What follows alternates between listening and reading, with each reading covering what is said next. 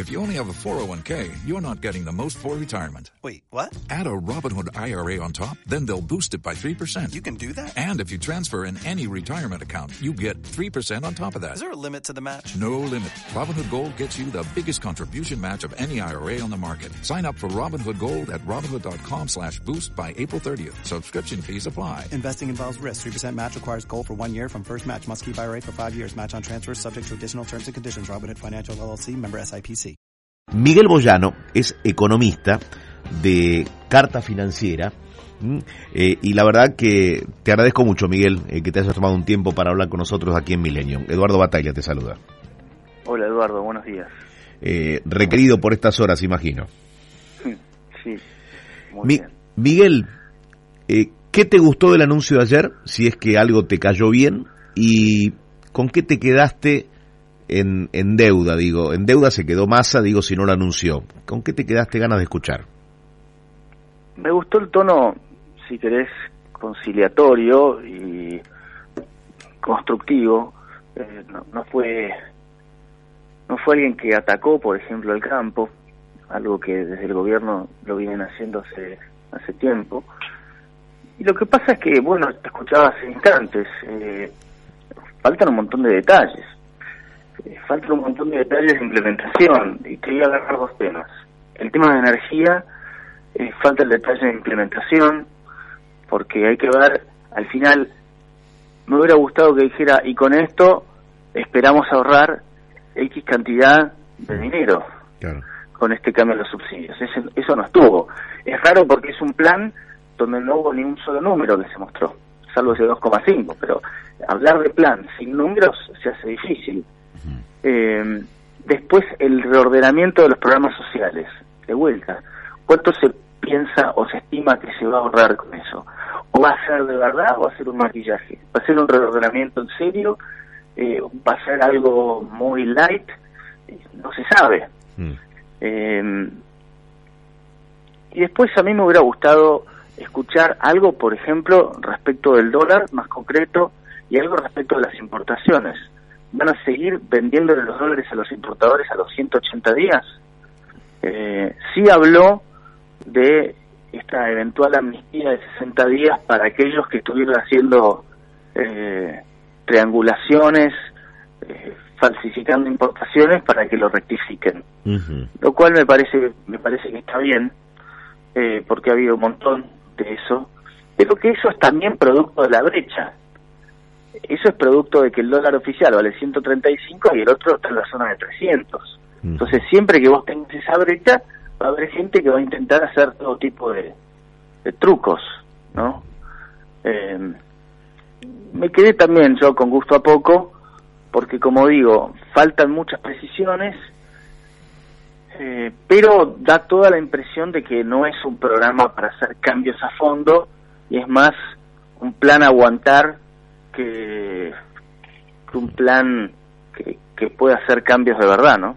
Ahora, cuando dice que no va a haber un shock devaluatorio, lo descartó por completo, digo, con los mismos números, con los mismos ingresos, eh, ¿cómo lográs, digo, si va a haber ajuste fiscal, cómo lográs mantener en calma a los sectores que te están reclamando y que ganaron la calle, y también cómo bancás el frente interno, ¿no? Eh, de los del frente de todos, referentes altísimos que te piden salario básico universal, eh, que te piden que otorgues eh, una respuesta a esas demandas. Salario básico universal, a mí me dio la impresión de que quedó descartado en la cabeza de él. Porque vos no podés pretender cumplir la meta con el Fondo Monetario y además poner el salario básico universal, que de dónde va a salir el dinero, lo tienen que imprimir. Además, él dijo que iban a limitar o directamente suspender los adelantos transitorios del Banco Central. Es un foco de emisión, que no quiere decir tampoco necesariamente que vaya a ser emisión cero, porque hay siempre otros trucos para, para emitir por otro lugar. Eh, pero el salario básico universal para mí queda descartado. Al menos no hubo ningún indicio de por qué habría que pensar que se va a implementar. Vos decís que murió como, como iniciativa. creo que si no tendría que haberlo mencionado eh, y vuelvo a decir no no ya es difícil creer que pueda cumplir con la meta de déficit fiscal que está proponiendo y, Y ni hablar si además tuviera que poner el salario básico universal, ahí sería absolutamente imposible cumplir esa meta. Miguel, estamos hablando con Miguel Boyano aquí en Millennium. La, la pregunta es, ¿cómo detenés el alza de precios? La, dinámica que se vino dando en la última semana, últimos días de julio, primeros días de agosto, con más allá designado, los precios no dejaron de subir. ¿Cómo detenés eso? Tomorini dijo, el programa Precios Cuidados sigue, eh, no sé qué carta tendrá, pero creo que es el gran desafío, ¿no?, de la economía.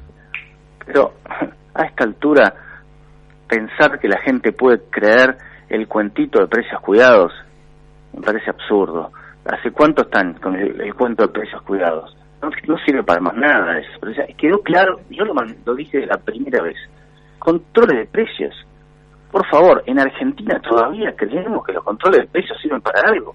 ¿Qué, ¿Qué tienen en la cabeza los políticos? ¿Creen que la población es idiota? No sirven y nunca sirvieron. A lo sumo sirven un po unos pocos meses y después no van para ningún lado después se terminan cambiando la calidad del producto o te venden al mismo precio pero menos cantidad. Es decir, no sirve eso. Acá la cuestión es que si vos no reducís el déficit fiscal de manera tal que vos no tengas que verte forzado a emitir para financiarlo, esta rueda no para. Uh -huh. Además de eso, además de eso, tuviste en julio suba un montón de precios porque la brecha escapó, porque la brecha se escapó y porque además se ha vuelto virtualmente imposible importar. No están prohibidas las importaciones, pero las exigencias que pone el gobierno para que alguien importe son tan difíciles de cumplir que a los efectos prácticos no podés importar. Para que la gente lo entienda, al importador le dice, sí, yo te voy a vender los dólares. Si tu producto cumple determinadas características, te lo voy a vender dentro de 180 días. Hasta entonces conseguí que tu proveedor te financie y no me llegues a comprar el dólar en el contado con liquidación. Y a 180 días yo te lo voy a vender al precio que esté. ¿Y a cuál? Y bueno, no lo sé. Entonces es imposible importar. Y entonces las cosas que todavía son importadas terminan teniendo un margen enorme. Pero no solamente los productos finales. Hay un montón de insumos que se utilizan para productos finales en Argentina. Pero si vos producís algo en Argentina que tiene un 98% de componente nacional y un 2% importado, si no tenés ese 2%, no tenés el producto final. Y es eso es lo que te está pasando con Infiada Industrias. Mm. Entonces, eh, no quedó claro qué iba a pasar con eso. Y, y, eso le pone presión a la brecha de vuelta. Yo creo que la que hace política no, no evidentemente no, no entró en pánico y cree que puede seguir tirando el pelín. A mí me parece que hasta que no liberalicen de una forma más contundente y concreta el tipo de cambio, y esto puede ser un medanito de unas pocas semanas, de un mes o menos, y después vamos a tener el dólar de vuelta para arriba. ¿eh? ¿Te gusta el gabinete que armó Massa? No vi ni cuál es. No, no vi realmente cuál es. Eh... Bueno, Daniel Marx, eh, Tombolini, Bailo en, en agroindustria. Daniel Marx me parece que es alguien que, que es para, para tener en cuenta especial porque tiene mucha experiencia con la deuda. Eh, a que Tombolini me hable de precios cuidados me parece tan ridículo. Tombolini es un político, sí, es economista, pero es más político que economista. No sé, no, no, no me, no me representa nada demasiado esperanzador. ¿Y, ¿Y hoy los mercados cómo crees que se van a comportar? No lo sé, no lo sé. Creo que puede ser que le den el beneficio de la duda, pero lo vamos a saber en un par de horas. De horas, a las diez y media de la mañana ya tenemos precio del comprado con liquidación.